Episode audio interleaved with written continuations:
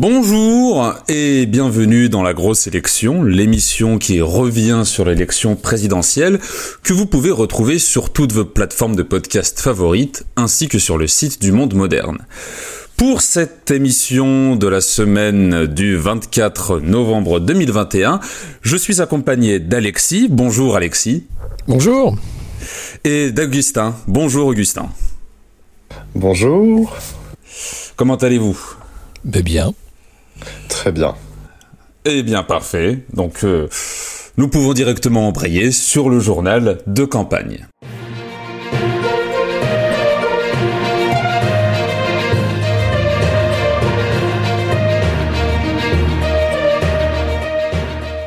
Alors cette semaine, on a un journal de campagne euh, qui est, je trouve, hybride, puisque il est à la fois maigre et en même temps plutôt complet en vérité. Euh, cela commence par euh, une annonce que nous attendions tous. Le 5 décembre, Éric Zemmour se déclarera enfin candidat à l'élection présidentielle et pas n'importe où puisqu'il le fait au Zénith de Paris. Mais il va vraiment se déclarer au Zénith ou il fait juste la teuf? Peut-on faire d'une pierre deux coups là-dessus? Oh, De toute façon, on l'attend tous, cette déclaration. Maintenant, à voir si c'est une déclaration juste pour pousser des idées ou s'il serait vraiment son destin. Ce que je n'espère pas quand même. Bah, ce que ce que disent les, enfin l'entourage enfin les échos que j'essaie là c'est que Eric Zemmour est dans une bulle euh, de, de, de de pommade euh, égomaniaque où en fait il se fait extrêmement plaisir à l'ego mais il touche plus terre et donc euh, c'est assez inquiétant, il y a pas mal de gens de l'équipe de campagne qui s'en inquiètent en disant que c'est un peu hors sol tout ça, que c'est un peu inquiétant même, mais lui il s'en fout, il est dans son ego trip, euh, il est vraiment très très heureux de ce qui lui arrive quoi. Après c'est pas ce qui fait vendre chez Zemmour aussi son ego trip. Bien sûr, mais euh, une campagne, c'est autre chose que ça. Disons que je, pense que Emmanuel Macron était aussi dans un ego trip, je pense, en, 2016-2017, mais il était entouré de, vieux de grognards. T'avais euh, Gérard Collomb, euh, Ferrand, enfin voilà. C'est, là, il y a personne. Hein. Il y, a Zemmour, il est vraiment, vraiment tout seul. Hein. Il n'y y, a, vraiment pas, pas grand monde de, on va dire, de routier de la politique traditionnelle, ce qui, est, ce qui, est, ce qui peut être bien sûr une, un plus, hein, mais pour le, le faire redescendre, il n'y a personne, quoi. Bah, je, je, lisais euh, sur euh, sur Twitter euh, par la fille Emmanuelle Gave, donc la fille de, de Charles Gave, dont on avait dit que Charles Gave essayait de conseiller Zemmour sur l'économie, etc. Et apparemment lui-même s'est retiré de la campagne d'Éric Zemmour car il n'en aurait que faire de l'économie. Ce dont il veut parler, voilà, c'est l'immigration, les prénoms, les Arabes, les musulmans, Vichy, Pétain. Est-ce que on fait campagne présidentielle Encore un peu les Arabes. encore un peu les Arabes, bien sûr, toujours. Mais euh, bon, qu'est-ce qu'on ferait sans nous J'ai envie de te dire?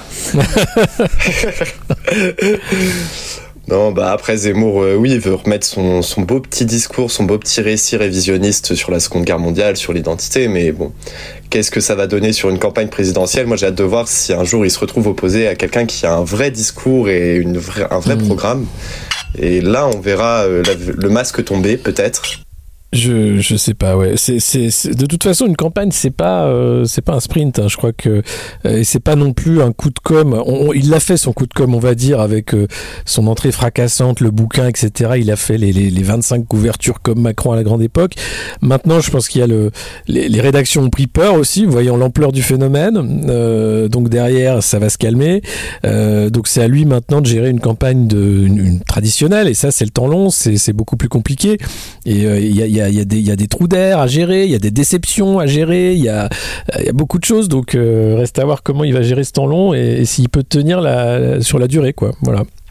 À voir s'il siphonne aussi euh, pas mal le FN ou si des ténors des Républicains euh, peuvent basculer sur un malentendu, voir un espoir, mais ça m'étonnerait quand même.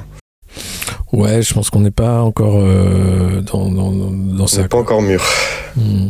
Bah, ça attendra la fin du congrès des Républicains, euh, dont on va reparler euh, plus tard, mais euh, je pense qu'il y a certains ténors qui regardent la situation d'un œil lointain, et notamment dans la recomposition. Mais on en reparlera dans la guerre des clans.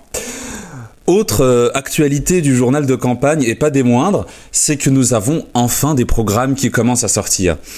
Alors, je les dans ce qu'on appelle les petits candidats, on a eu Alexandre Langlois qui a sorti le sien mercredi 17 novembre, euh, au détour d'un live euh, Facebook où il a pu évoquer les grandes mesures qui allaient marquer son possible quinquennat si jamais il arrive à accéder à la magistrature suprême.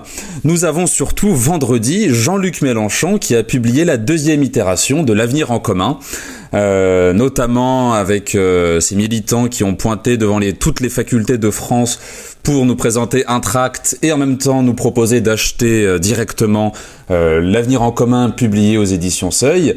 Nous avons aussi Nicolas Dupont-Aignan qui a sorti le sien. J'ai quand même le sentiment que cette année, ça intervient beaucoup plus tôt que ça ne pouvait l'être, par exemple en 2016, ces sorties de programme. Mélenchon mis à part, qui lui avait aussi publié le sien très tôt. Ouais, ouais, parce que Mélenchon, il fait, il fait des campagnes de, de, long terme comme ça. Euh. Mais euh, tu regardes les autres, Jadot, il parle pas de programme, hein. il dit qu'il est en train de consulter les syndicats, les acteurs de la société civile, etc. Les républicains, ils font leur, euh, leur, leur petite, leur débat et le congrès arrive. et le programme, de toute façon, c'est, peu de gens le, sortent autant en amont. Et, Fillon avait un programme de 500 pages, hein. il avait fait son bouquin avec un, un oui, de toute façon, quand il y avait les, quand, quand, il y avait quand il y avait les primaires, il y avait même, euh, je te coupe, tu m'excuses, euh, il y avait même euh, ben, Bruno Le Maire qui avait sorti le 5 qui lui faisait 1000 pages euh, à l'époque le bouquin. non, mais voilà, c'est c'est à dire qu'à un moment, bon bah tu peux, oui, tu peux sortir un programme, tu peux aussi faire comme Macron. J'ai un projet. ça Faire 70 mesures, toutes pour empêcher les copains plus. Et j'oubliais, il y a également celui du Parti Socialiste qui est en train de sortir euh, ah, en ce moment même. Si, voilà, voilà. Donc ça fait quand même, je trouve, plutôt tôt par rapport euh, aux campagnes précédentes. Est-ce qu'il y aurait une prise de conscience que enfin les Français veulent du fond et donc on va leur donner du fond et arrêter notre politique spectacle? Ou alors euh, est-ce que tout simplement ce sont ceux qui ont le plus besoin de se mettre à exister qui se disent il faut à tout prix que je mette mes idées sur le débat public si je veux exister dans cette campagne qui pour l'instant est prise en otage par un président qui fait des allocutions euh, présidentielles aux heures de déclaration de campagne et un énergumène euh, dont on vient tout juste de parler. On est sur la deuxième option, je pense. Hein. Ça m'étonnerait beaucoup qu'il y ait une prise de conscience réelle de, l'importance des programmes. Je pense que c'est juste que la gauche se rend compte qu'elle n'existe pas et qu'il faut qu'elle existe à un moment. Maintenant, euh, à elle de trouver comment. Et peut-être qu'un programme pourrait les aider, mais si médiatiquement ils ont aucun, aucune répercussion, ça, ça servira pas à grand chose malheureusement. Oui, bah après, euh, on verra bien. De toute façon, c'est comme disait Alexis, sur le temps long que ça va se gérer. Mais euh, ça serait intéressant que nous décortiquions ah chacun de ces programmes et que nous les mettions ensuite en opposition l'un avec l'autre. Ça me ferait euh, doucement sourire. Donc dernière annonce euh, de ce journal de campagne. La semaine prochaine, euh, une nouvelle interview viendra ponctuer euh, la grosse élection puisque nous publierons l'interview de Fabrice Grimal, candidat La Concorde citoyenne pour 2022. Et cela fait écho à la précédente actualité puisque lui fait partie des candidats qui ont sorti un programme complet et chiffré très tôt et dont on a eu euh, la chance et l'honneur qu'ils viennent nous en parler avec un son, je vous rassure, meilleur que celle de la précédente interview. Nous pouvons donc désormais basculer dans la guerre des clans.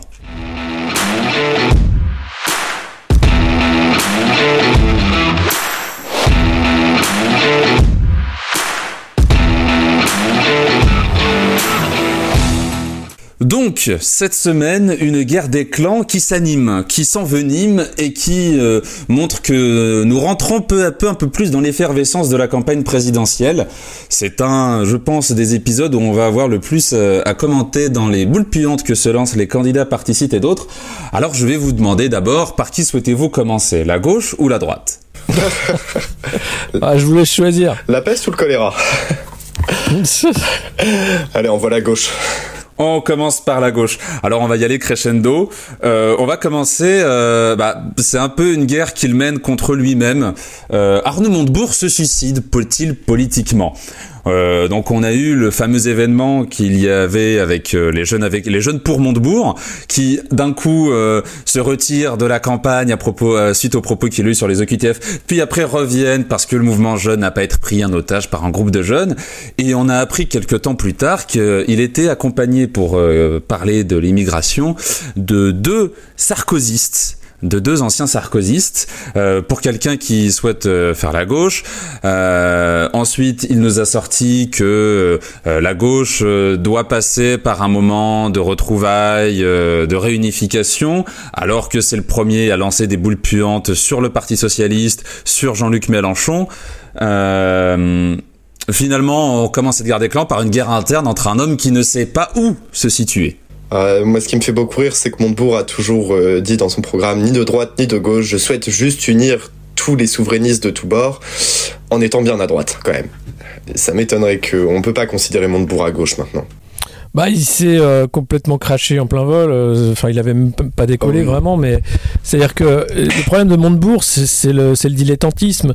il a été ministre, certes, il a été candidat plusieurs fois à la présidentielle, hein, puis il s'est recyclé dans le dans le miel made in France. Et, et, ouais, et, là arrive une campagne présidentielle. Il dit tiens, si, si, je faisais survivre mon image politique quand même, parce que ça me plaît.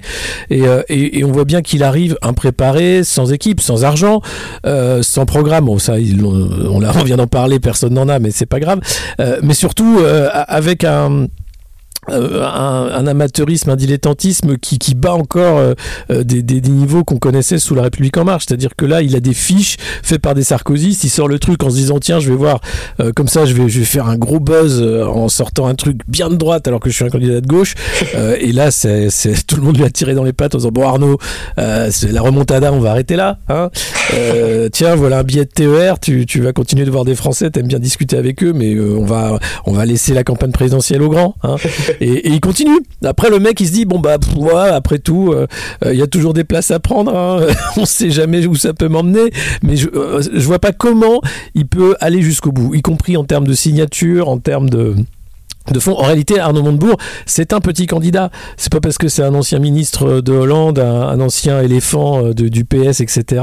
Euh, aujourd'hui, c'est un petit candidat, sauf qu'il a, euh, il a les honneurs des médias mainstream. Hein. tous les dimanches, on l'invite, c'est l'invité du dimanche. il, est, il a pour s'expliquer, etc. Ce que n'ont pas les, vrais petits candidats qui eux défendent des, vrais programmes, des vraies idées. et, c'est ce cirque politico-médiatique, je pense, qui fait que les gens se désintéressent de la politique, se désintéressent vote également. Euh, c'est ce type de dilettante de la politique qui fait beaucoup de mal finalement euh, à, à, la fois l'engagement politique, au débat politique, euh, parce que c'est pas sérieux, c'est du spectacle. Non mais oui, c'est clairement Montebourg, c'est le mec qui s'entraîne pas pour une compétition et qui se pointe en espérant tout rafler, mais qui va au fait jusqu'aller au démarrage. S'il est incapable de gérer son propre mouvement jeune, qui fait des scissions comme le NPA, qu'est-ce que ça va donner sur une vraie campagne politique. Il n'y a pas de discipline militante. Il y a, enfin, Montebourg, c'est un abonné des plateaux télé tous les 5 ans. Il vient se faire un petit kiff pour son ego. Après, il dit qu'il défend ses principes. Et au final, il y a quoi? Bah, rien. Pas d'idée, pas de programme, pas de personnalité. Un peu insipide. Oh, personnalité, je pense qu'il en a quand même. Après, est-ce une bonne ou une mauvaise personnalité C'est un autre sujet.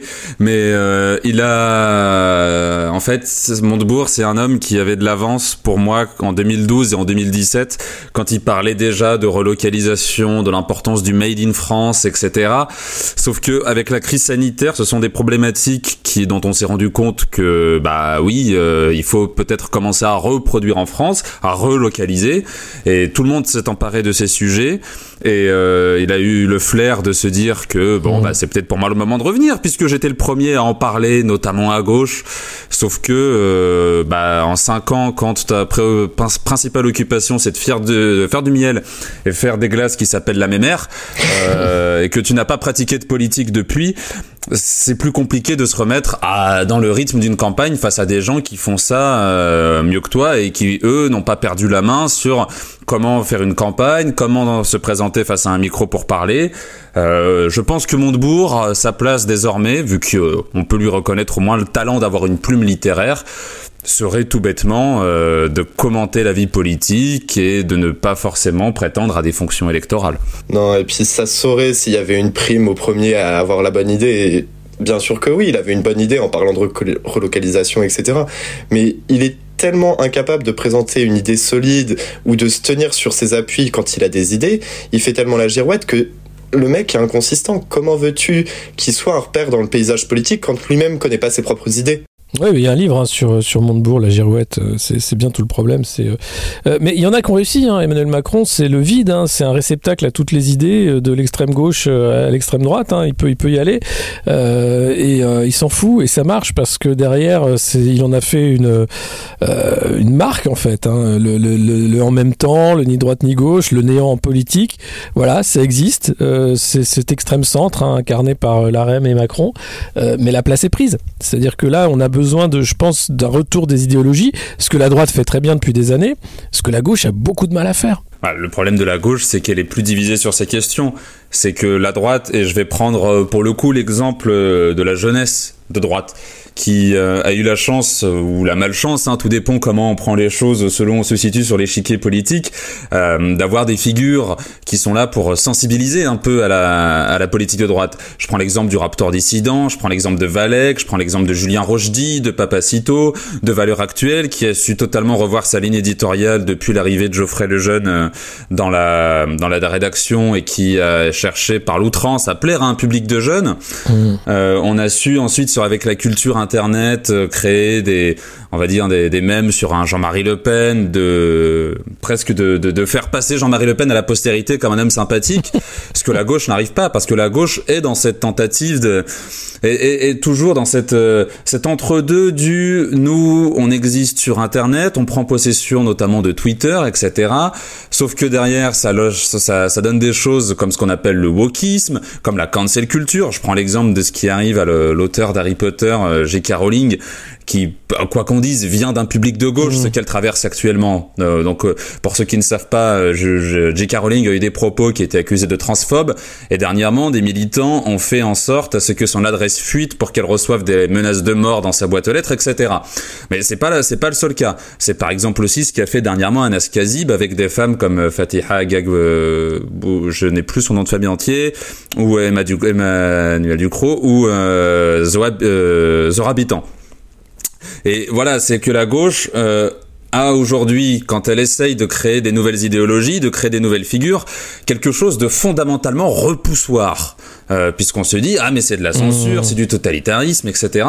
Alors que la droite, qui tient des propos qui sont limite tout aussi fascisants, voire plus, elle arrive à marcher parce que justement elle prétend lutter contre cette censure et se dire c'est nous les victimes alors qu'au fond, ce sont eux qui ont la parole dominante aujourd'hui dans, dans les médias. On a juste à le voir avec euh, la, la, prépondération de un Éric Zemmour euh, ou des, des, des, propos outranciers de droite. Ce sketch euh, Conservative Voices are being silenced.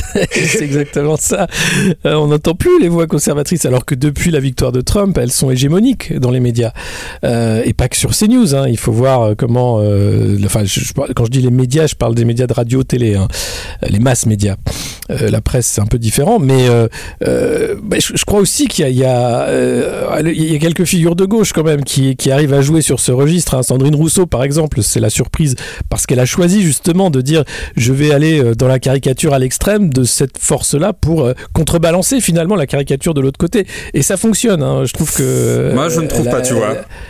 Bah, pour elle, ça fonctionne. Elle n'existait pas politiquement avant oui, cette primaire. elle, fait, elle fait 50% des voix quasiment. Et là, euh, sa voix compte dans le débat politique pour la présidentielle. Mais ça ne fait pas de rabattage. C'est ça que je veux dire, c'est que ça ne fait pas de rabattage ça dans son camp. ça, ça, dépend. Ça fait du rabattage dans son camp, mais c'est comme c'est des micro-camps. Euh, mais c'est comme quand tu vois la lutte intersectionnelle qui se pose des questions en disant, mais euh, enfin, est-ce que c'est est-ce que c'est malin de mettre à la fois le droit des poules pondeuses à côté du droit des LGBT et des trans dans une même manif en disant et je pose la question, mais de manière euh, totalement, euh, tu vois, je, je, veux pas me faire engueuler, mais je demande juste, est-ce est que c'est le lieu?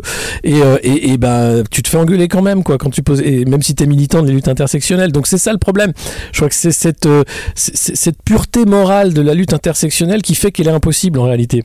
Mais il y a plus que ça, je pense. C'est que quand on regarde Zacharia parler des, des jeunesses de droite qui avaient été guidées par des figures telles que Raptor Dissident, Valek, etc., ils se définissent par la transgression, sauf que la transgression, elle est soutenue dans les médias de masse, elle est soutenue par des têtes de proue comme Zemmour, comme Ciotti quand il est dans ses mauvais jours.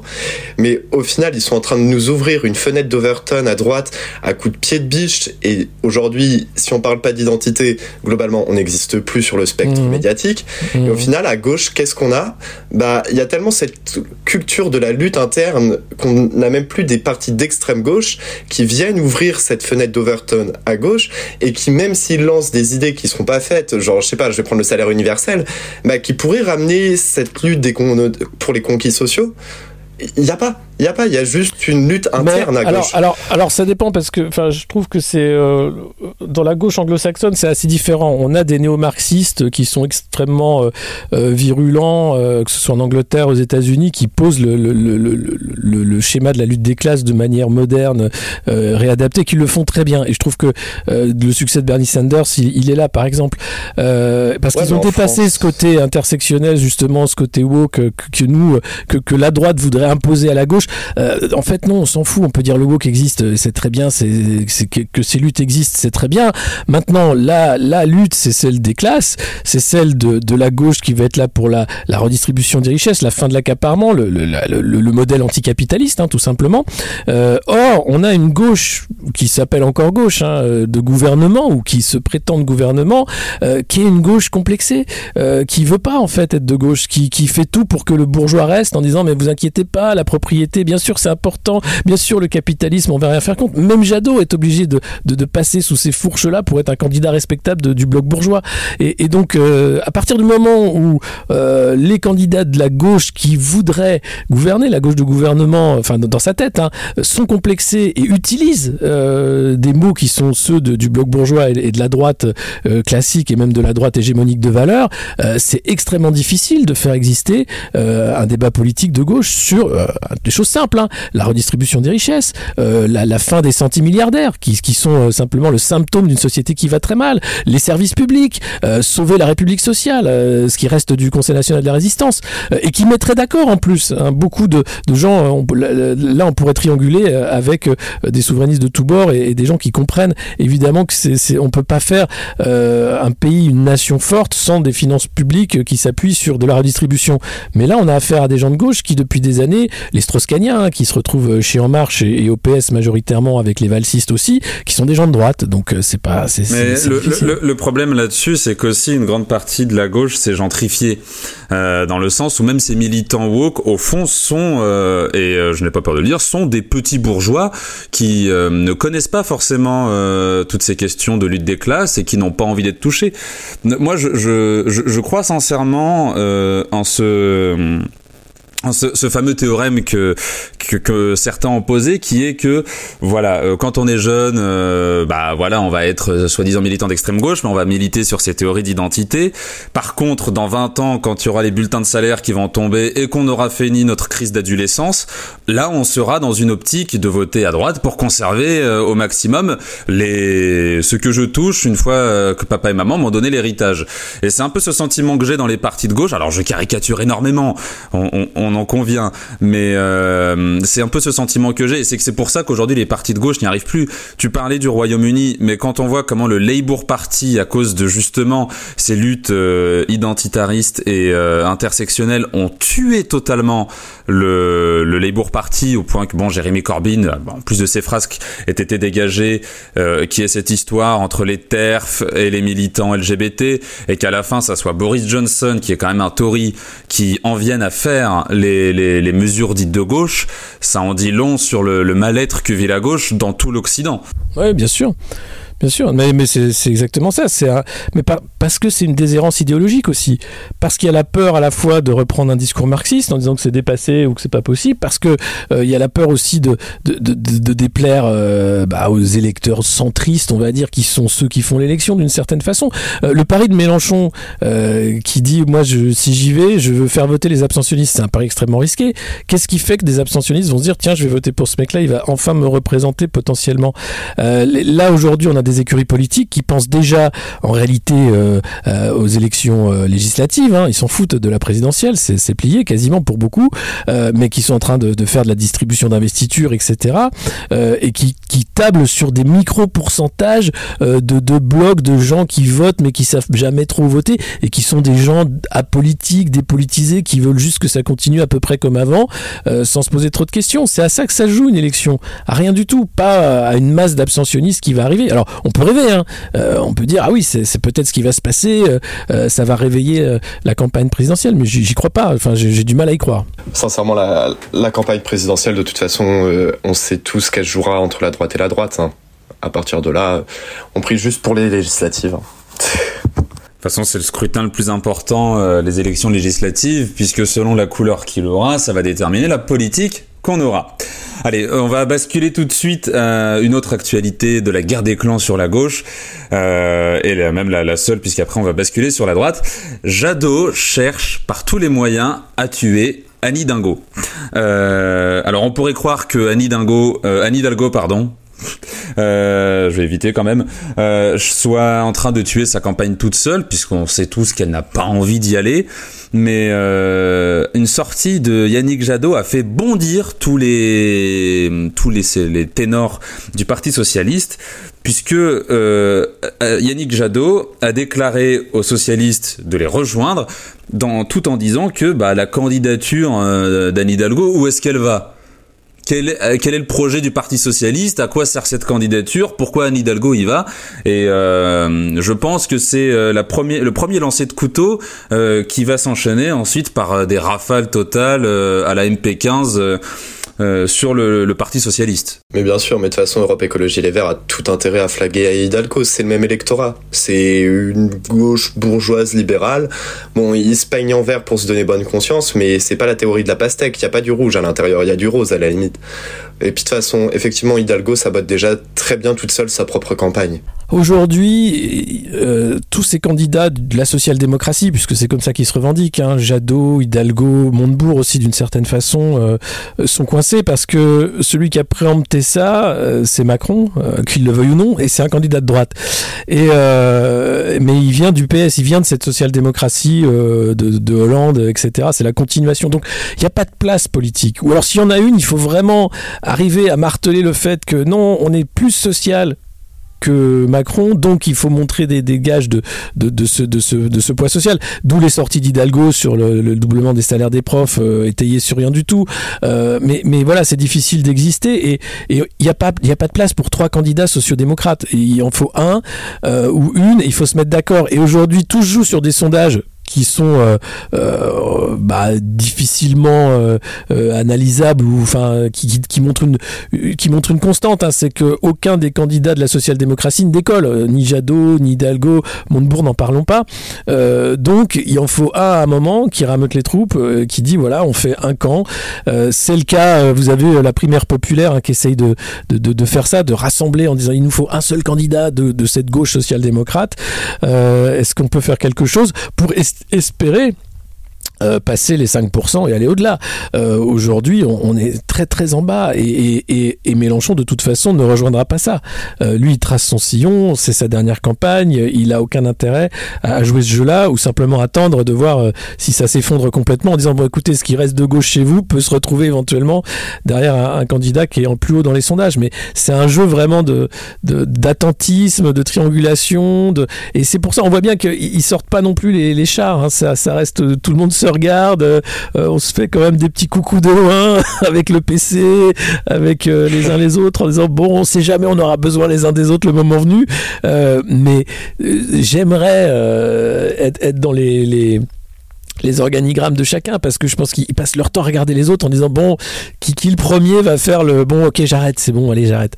Euh, ils attendent que ça. Mais ça va durer encore quelques quelques semaines je pense. Et puis de toute façon je pense que ça va se conclure à la fin par un ralliement du Parti socialiste à à, à Europe Écologie Les Verts. Je ne vois pas comment le je voilà, pense. je vois pas comment le. Je vois pas comment Hidalgo peut continuer. Ouais. Non et puis surtout la marque PS, elle est, elle est totalement dévalorisée euh, au national.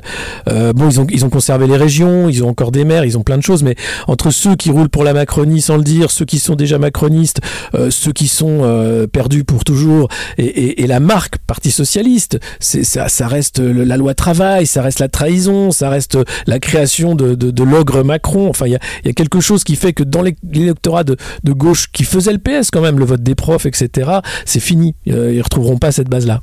Et puis même si le PS, euh, les têtes décident de continuer avec une candidature suicide, de toute façon la base militante restera pas. Je vois pas la base militante ou les, les cadors locaux, les notables, Non. qui, qui restent restés avec Hidalgo. Ils vont tous se barrer à Euro- Europe Écologie Les Verts. La plupart des régions, des grosses municipalités qui ont été gagnées récemment qui, par euh, le Europe Écologie Les Verts ou le PS, c'était des stratégies Mhm. d'alliance de toute façon. Donc ils ont tout intérêt à se barrer chez Europe Bien sûr. Écologie Les Verts. Puis il y a déjà eu une alliance entre les deux en 2017. Après, par contre, pour ce que bah tu oui. dis sur les, les militants locaux, j'en suis pas si sûr. J'en suis pas si sûr parce que mine de rien, euh, aujourd'hui, hein, les, de toute façon, les, jeunes sont partis euh, du Parti socialiste, il en reste quasiment aucun, et ceux qui restent sont mine de rien des gens qui sont attachés à l'héritage du Parti socialiste, qui restent attachés à la grandeur de Mitterrand, aux cinq ans de Jospin passés euh, à Matignon. Ce sont des gens qui sont attachés à cette histoire et qui n'ont qu'un seul rêve d'ailleurs, c'est de réinventer totalement le Parti socialiste pour éloigner les vieux démons, les, vieux démons du quinquennat Hollande, éloigner euh, le fait que, bah, mine de rien, Macron, ça reste le produit du Parti socialiste, qu'on le veuille ou non, et euh, repartir sur des bases plus saines qui permettraient de faire un nouveau 1981. Sauf que le, drame, c'est que si les militants veulent y croire, il va falloir à un moment donné qu'ils acceptent de faire le ménage dans le dans la direction du parti et dans les, figures qu'ils choisissent. C'est pas possible de continuer avec un Olivier Faure aussi transparent, avec une Anne Hidalgo qui euh, dégoûte même les gens qui vivent dans sa ville, et à côté euh, d'autres figures euh, qui sont bien plus discrètes et qui gagneraient à prendre la lumière, comme par exemple Boris Vallaud, euh, député des Landes. Ouais, c'est ça. C'est Bon, passons désormais à la droite.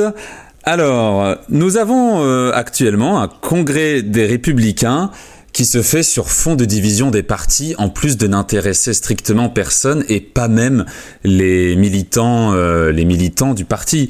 C'est assez hallucinant de se rendre compte que l'autre parti historique euh, de la Ve République, qui est le parti de droite hérité du gaullisme, ne parvient pas à donner un élan à sa campagne, alors qu'ils euh, envahissent nos télévisions avec leurs débats à 5, et qu'à côté, de grands cadors locaux du parti se décident à rejoindre euh, Horizon fondé par Édouard Philippe. Je prends l'exemple de Christian Estrosi ou de Christophe Béchu, respectivement maire de Nice et d'Angers, qui ont signé la tribune des 600 maires de droite qui appellent à un deuxième quinquennat d'Emmanuel Macron. Assistons-nous également, après le déclin du Parti socialiste, au déclin des républicains. Oui, enfin, je, je, je veux bien commencer, mais ça, ça va de pair. Je crois que c'est euh, la en fait la prime euh, au premier qu'a eu Emmanuel Macron de comprendre l'effondrement des deux systèmes partisans euh, et de dire bon bah je tente, ma chance ce coup-là, euh, pensant peut-être pas qu'il gagnerait le premier coup, mais se rendant compte que ça fonctionne parce que on voit bien le, le vide idéologique même dont on vient de parler à gauche, il, existe aussi à droite. Euh, les débats de la primaire là, du Congrès sont les mêmes que ceux de 2017. Ça n'a pas bougé d'un cran. Et, euh, et le pire, c'est que derrière, il y a eu euh, tout un travail idéologique de, de, de Fenêtre d'Overton, etc., qui a poussé, qui a droitisé, qui a, radicalisé le discours de droite, où les candidats sont mal à l'aise. C'est-à-dire qu'ils se retrouvent là, en tant que candidats, à se, dédire de ce qu'ils avaient dit il y a de ça cinq ans, quand tous critiquaient Vauquier, en disant Vauquier, euh, c'est pas possible, c'est un populiste, c'est dégueulasse ce qu'il fait. Là, ils sont tous, mais d- d- dix dix- dix points plus loin sur le curseur, à faire la même chose que Vauquier. Donc ils sont, ils sont mal. Euh, c'est- pareil, ça peut pas tenir. Euh, et, encore une fois, on a affaire là à des, mauvais acteurs, quoi. C'est-à-dire qu'ils essayent hein, de faire passer la pilule en disant oui, mais moi, je suis patron de région, vous savez, c'est sérieux. je rigole pas avec les Français. Mais en même temps, tu dis ouais, mais il y a cinq ans, tu disais pas du tout ça. Tu te foutais de la gueule de Vauquier parce qu'il faisait, il faisait même pas du Zemmour, hein. il faisait juste de ce que vous auriez dû faire pendant 5 ans pour, pour, gagner éventuellement ou être une force d'opposition crédible. et là, ils se retrouvent, ils n'ont pas été une force d'opposition, ils n'ont pas recruté, tout le monde est parti à droite à gauche. Pendant un moment, il y a eu le euh, la, question hein, de qu'est-ce qui va se passer. Alors, tu as Robert Ménard à Béziers, par exemple, des gens qui agitaient un peu la droite en disant bah allez, faut, faut faire quelque chose. Là, tu vois Ciotti qui commence à plaire en disant bah voilà, c'est moi j'ai un discours radical, on va voir si ça marche. Et au final, ils vont nous pondre euh, Barnier ou Bertrand qui va sortir du Congrès, peut-être, euh, peut-être Pécresse avec ses punchlines extraordinaires, je sais pas. mais clairement, là aussi, ils ont perdu beaucoup de gens et, et les jeunes et aussi les jeunes. Ça me fait mal de penser que Vauquier est un visionnaire. Mais pourtant, et, pourtant oui, et pourtant oui, et pourtant oui. Mais oui, il a eu raison. Il a eu raison depuis le début et c'est ce qu'on voit aujourd'hui. Enfin, LR, ils sont quelque part perdus entre, euh, en train d'essayer de faire un espèce de grand écart entre Zemmour et Macron et, et, ils savent plus où donner de la tête parce que le discours sur l'identité, la sécurité, l'islam, etc. De toute façon, ils passent pour des gauchistes à côté de Zemmour mais le discours sur l'économie, etc., il y a personne euh, qui veut se rallier à ce qui sont au fond, c'est-à-dire des libéraux qui, au final, vont chez Macron. LR a perdu toute son ADN protectionniste, euh, plutôt anti-Europe, plutôt, euh, plutôt souverainiste. Aujourd'hui, t'as plus personne. Et derrière, t'as les jeunes, les jeunes de droite qui soit commencent à être séduits par Zemmour, soit se disent par pragmatisme entre guillemets ah bah c'est bon, on va se barrer chez Macron, il y a plus à prendre. Aujourd'hui, euh, la droite suit exactement le même trajet que que, que le PS. Et j'avais dit euh, dans à la dernière émission que j'ai participé, je pense pas que la droite va se casser la gueule tout de suite. Euh, on va leur laisser une élection présidentielle quand même. Mais j'ai eu tort quand tu regardes le vide intersidéral qui était leur putain de débat pendant trois pendant trois heures. Mais ils ont parlé de rien. Ils ont parlé d'immigration, d'immigration, d'immigration, mmh. un peu plus de d'islam et encore d'immigration. Et au final, t'as rien qui est ressorti. Tu vois cinq, tu vois cinq types se battre dans une arène avec des petites cuillères. Tu te fais chier, il y a pas d'idée. Qu'est-ce que tu veux que ça donne? Aujourd'hui, en fait, je pensais naïvement que LR avait encore une structure, J'en suis beaucoup moins sûr maintenant. Bah, le, problème dessus, c'est que toutes les mesures qui étaient appelées par la par l'UMP puis les Républicains euh, sur l'économie, c'est-à-dire euh, mettre fin à certains statuts spéciaux, mettre fin notamment euh, au statut des fonctionnaires, mettre fin à l'ISF, permettre aux entreprises, enfin permettre aux entreprises, je grossis le trait, mais permettre aux grandes fortunes de pouvoir investir dans l'économie comme elles le souhaitent, quand elles le souhaitent, sans qu'on leur fasse du matraquage fiscal. Macron a fait tout ça. Toutes les mesures économiques que nous présentaient les républicains lors de leur primaire en 2000, en 2016 ont été faites par euh, Emmanuel Macron. Donc comment tu veux exister sur le plan là euh, quand euh, finalement quelqu'un l'a fait alors que toi tu as été au pouvoir pendant tant d'années et tu n'as rien fait dessus? Et ça va encore plus loin puisque finalement euh, c'est un candidat à la primaire des Républicains qui a mené toutes ces mesures, euh, Bruno Le Maire, et accompagné également de accompagné de Darmanin qui était aussi dans le parti. Euh, derrière, finalement, on fait des attaques sur Emmanuel Macron à cramer les caisses de l'État, il faut remettre de l'ordre dans les dépenses publiques. Mais c'est précisément ce qu'Emmanuel Macron a annoncé lorsqu'il a fait son allocution qui devait à la base parler du Covid et qui a finalement été un satisfait et une déclaration d'intention pour la campagne de 2022. Comment est-ce que sur autre chose que l'immigration où Emmanuel Macron fait pour le coup un vrai en même temps euh, selon qu'il est à l'étranger ou à droite, euh, et encore qu'il se droitisse quand même pas mal sur la question, comment est-ce que les républicains peuvent-ils exister sur ce créneau-là?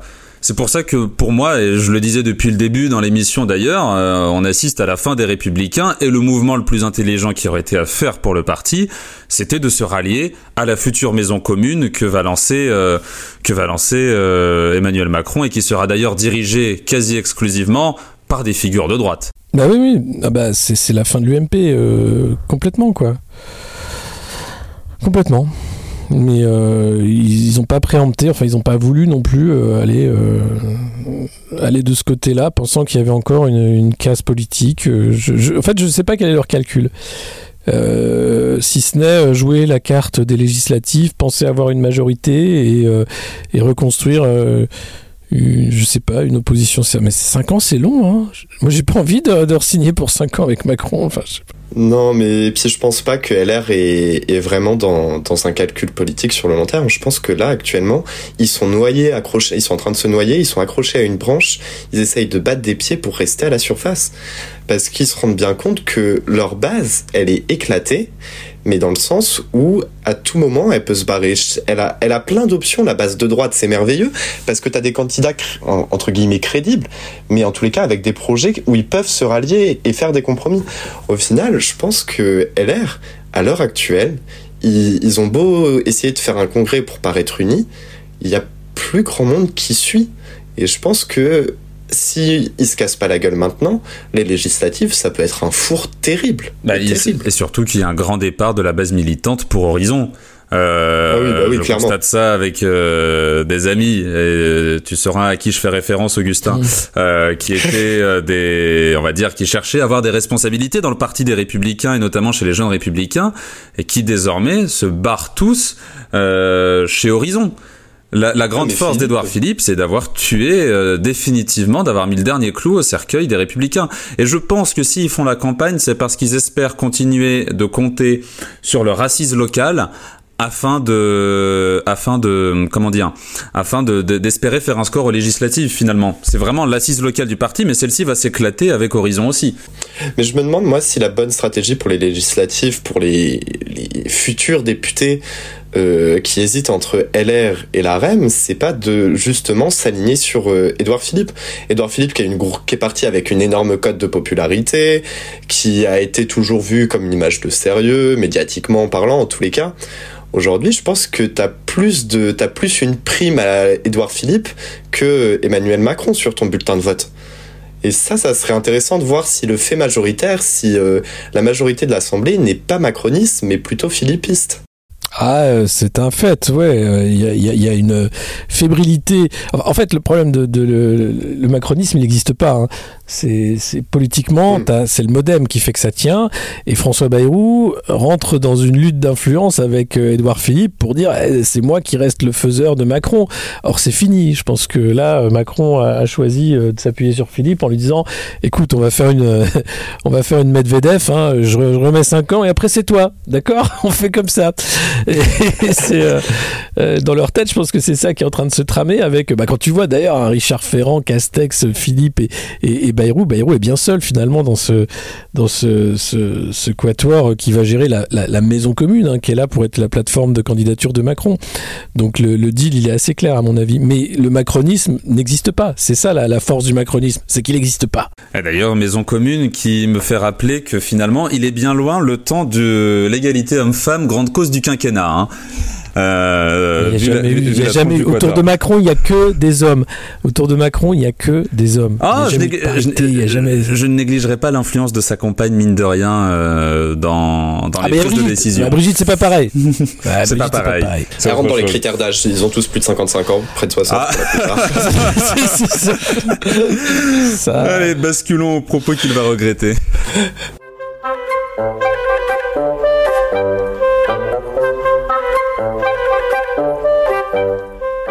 Eh ben, on va parler d'Emmanuel Macron, euh, qui, euh, au détour de sa virée à Amiens, est retourné voir les anciens salariés de Whirlpool, où on se rappelle tous de la séquence du second tour euh, de 2017, où il avait passé du temps avec les représentants des syndicats, etc., où il leur avait dit on va trouver une solution pour votre entreprise.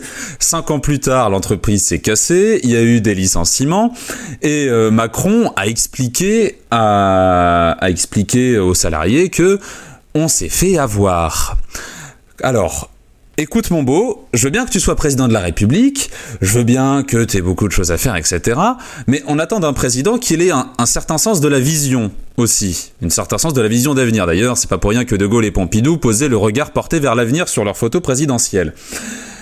Comment vouloir faire confiance cinq ans plus tard à un type qui se fait avoir par une manœuvre qui se voyait mais comme le nez sur la figure? Non, moi ce qui me, ce qui me bute de rire, c'est vraiment le on s'est fait avoir. Comme si les petits salariés qui avaient essayé de sauver leur outil industriel, leurs emplois, avaient eu le même impact dans le résultat de cette négociation que le ministre, le secrétaire général de l'Élysée, etc. On s'est fait avoir. Non, non, c'est une magnifique réécriture et une magnifique déresponsabilisation de la part d'Emmanuel Macron. Bon, c'est pitoyable, ça c'est pas une grande nouvelle, mais euh, clairement, moi ça, m'attriste presque le on s'est fait avoir.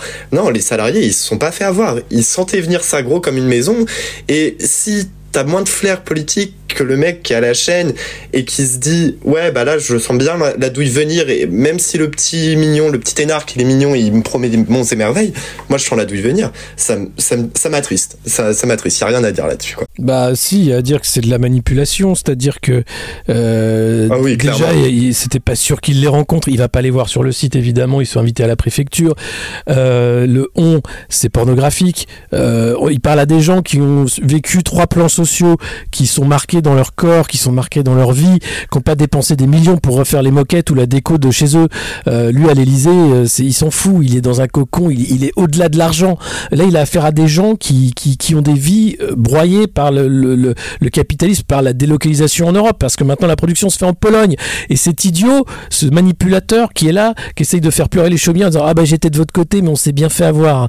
Mais non, il a jamais été de leur côté, il a fait semblant pour, pour se, faire mousser tout simplement comme un bon politique. Euh, mais il s'en fout. Pour lui, ça n'a aucun impact sur sa vie de, de, de, de leader euh, international, de champion de la Terre. Euh, et arriver là pour essayer de se remettre au niveau en disant voilà les gars, je suis vraiment désolé, je suis avec vous, on va tout faire hein, pour, pour vous aider maintenant. C'est, je trouve que ça va de cette pornographie galopante de, de, la société en général. Quoi. C'est, c'est proprement ignoble. Quoi. C'est, ça n'a pas sa place. Et, ce qui me frappe, c'est que j'ai même pas l'impression que des, bah, des, des, des opposants Emmanuel Macron qui sont candidats dans cette présidentielle ne tentent de rebondir dessus. C'est ça le plus grave, c'est que pour moi c'est une phrase qui est digne d'être regrettée d'avoir été sortie pour le reste de la campagne.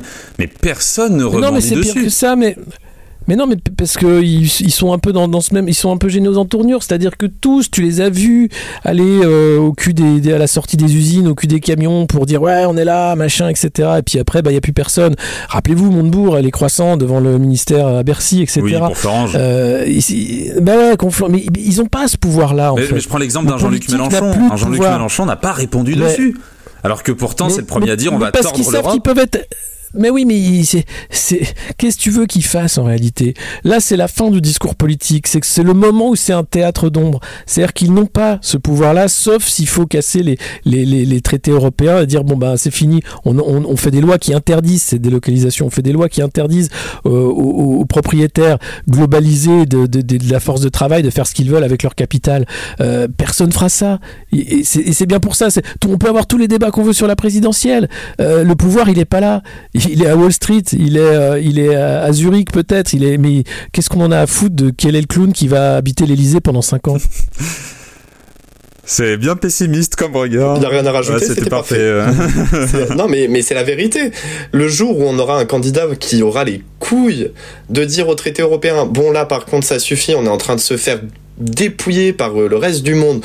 On vend nos outils industriels au plus offrant, ils nous les fracassent et après ils nous, nous laissent des terrains de merde derrière. Mais oui, bien sûr qu'il nous faut un candidat qui ait le courage. Et, et c'est ce que, on en parlait déjà encore une fois. C'est le jour où on aura un vrai débat sur l'Union européenne. Un vrai débat peut-être qu'on pourra progresser parce que là, politiquement parti, politiquement parlant, tout ce qui reste au final, c'est oui, oui, alors sur tel thème, tel thème, thème, thème, je peux être d'accord, enfin, je peux, je peux apporter des idées novatrices, etc. Et puis arrive le domaine économique et bah on est néolibéral ou on est néolibéral et puis voilà il y a rien à faire il y a rien à sauver à part euh, bah, bah, la face c'est essayer de se dire oui euh, je me suis pas fait dépouiller alors que c'est le cas. Mmh. mais il faut savoir qu'en plus cette, euh, cet exercice hein, de, de, de, d'Emmanuel Macron fonctionne parce que il y, a, Ruffin qui avait emmené des, sages-femmes hein, voir, voir Macron et au sortir elles étaient contentes en disant ah, il est humain quand même oh, c'est super. Donc cette force de d'embobiner le, bonimenteur numéro un il, est très doué puisque ça fonctionne même, même sur des, des sages-femmes sages-femmes qui, qui, ont affaire à, celui qui, qui continue à, qui il y a quelques mois de ça disait je vais pas faire de la dette, hein, démerdez-vous, et qui maintenant avec tout l'argent magique possible et imaginable est pas foutu non plus de sauver l'hôpital public ni l'école publique. Donc c'est-à-dire voilà, on n'est pas aidé non plus hein, avec une population dépolitisée à ce point-là. Ah, bah, de toute façon, après, faut, pour ce que tu dis sur les sages-femmes, faut pas oublier, sans vouloir paraître sexiste, qu'une grande majorité du vote féminin euh, qui s'était porté sur Emmanuel Macron venait de sa, de sa gueule d'ange.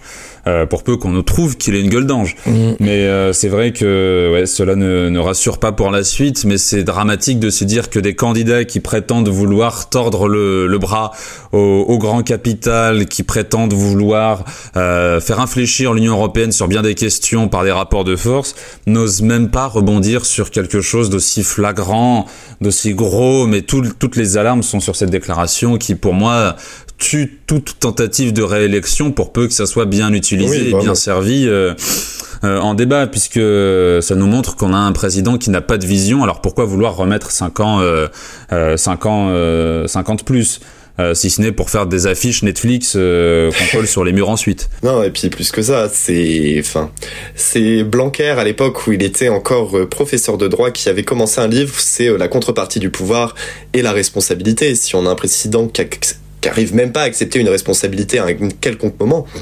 Et ça vaut pas le coup de le, réélire. C'est son rôle d'être responsable. S'il est incapable de l'admettre, autant foutre un fonctionnaire euh, technocrate et puis euh, laisser vivre. Ah merde, c'est déjà ce qu'on a fait. Eh ben en tout cas, on sait pourquoi il n'a pas fini son livre. Hein.